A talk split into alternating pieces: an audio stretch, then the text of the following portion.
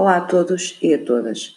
No âmbito do contexto da filosofia da religião e perante o problema filosófico da existência de Deus, temos na tradição três argumentos que procuram demonstrar a existência de Deus. São eles o argumento cosmológico, o argumento teleológico, que por vezes também é designado por argumento do desígnio, e o argumento ontológico. Contudo, hoje vamos dedicar-nos apenas ao argumento cosmológico.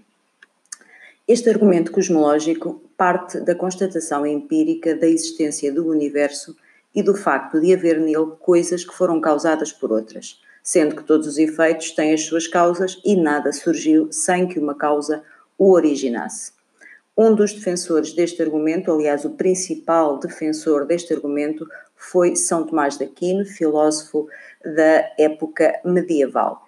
E então ele procura demonstrar que Deus existe partindo então do seguinte: segundo São Tomás, verifica-se no mundo sensível uma ordem de causas eficientes entre as coisas, sendo que nenhuma coisa é causa eficiente de si mesma. Se partirmos da série das causas eficientes no mundo, não poderemos recuar até o infinito, pois isso significaria a inexistência de uma causa primeira, de um efeito último e até de causas intermédias. Por isso, e visto não haver efeitos sem causas, deve existir uma causa primeira, uma causa incausada, ou seja, uma causa que não tem causa.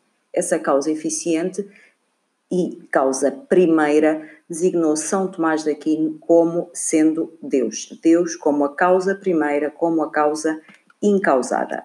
Por outras palavras, ao constatarmos que o universo existe, podemos seguir retrospectivamente a série de causas e efeitos que estão na base da sua existência atual.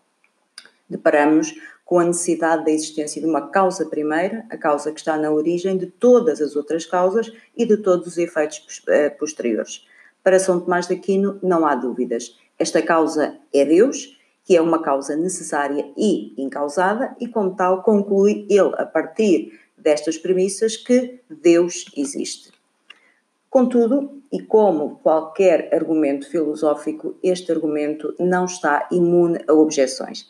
E são apresentadas quatro objeções uh, críticas que, de facto, pretendem pôr em causa este argumento. A primeira objeção diz-nos que este argumento é autocontraditório, porque defende ao mesmo tempo que todas as coisas foram causadas por outra coisa, não havendo causa que não tenha sido causada, e que existe uma causa que não foi causada, a tal causa incausada que falávamos há pouco, Deus.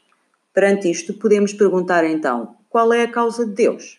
Há filósofos que respondem dizendo que Deus é a causa de si mesmo. Mas será que esta é uma resposta convincente? Pois, se se objetar que tudo, exceto Deus, tem uma causa, pode perguntar-se por que razão a série de causas e efeitos tem de parar em Deus e não antes. Por exemplo, quando surgiu o universo. Segundo a segunda objeção, diz-nos que o argumento cosmológico pressupõe que não há uma regressão infinita na série de causas e efeitos. Esta não retrocede no tempo de modo infinito. Ora, se nós aplicarmos um idêntico raciocínio em relação ao futuro, teremos de supor a existência de um efeito final, que não seria causa de nada. Mas o mais plausível é pensar que as causas e efeitos se prolongam infinitamente no futuro. Por isso, temos razão para pensar que, em relação ao passado, essa série infinita da cadeia causal é igualmente possível. E não só é igualmente possível no passado, como igualmente possível no futuro. Como terceira objet objeção, ainda que o argumento nos possa ou nos queira convencer da existência de um Deus, encarado como a tal causa primeira, este argumento não adianta muito naquilo que diz respeito à natureza divina. Há uma causa originária, que é a causa encausada, que é certamente muito poderosa, mas não há razões para pensar que ela se identifique com o Deus perfeito dos teístas, dotado de atributos de omnisciência, omnipotência e suma bondade. Essa causa originária pode até consistir numa equipa de seres, ou seja, o facto de São Tomás nos querer mostrar que Deus é uma causa incausada, nada nos mostra relativamente àquilo que são os atributos divinos.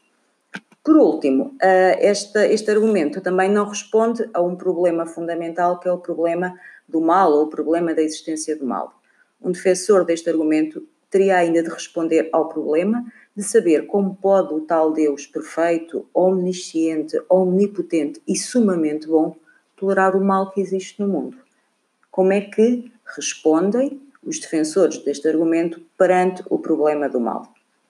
Como podemos ver, eh, este argumento não nos consegue ainda provar que Deus existe. E, como tal, teremos ainda mais dois argumentos que serão tratados uh, oportunamente.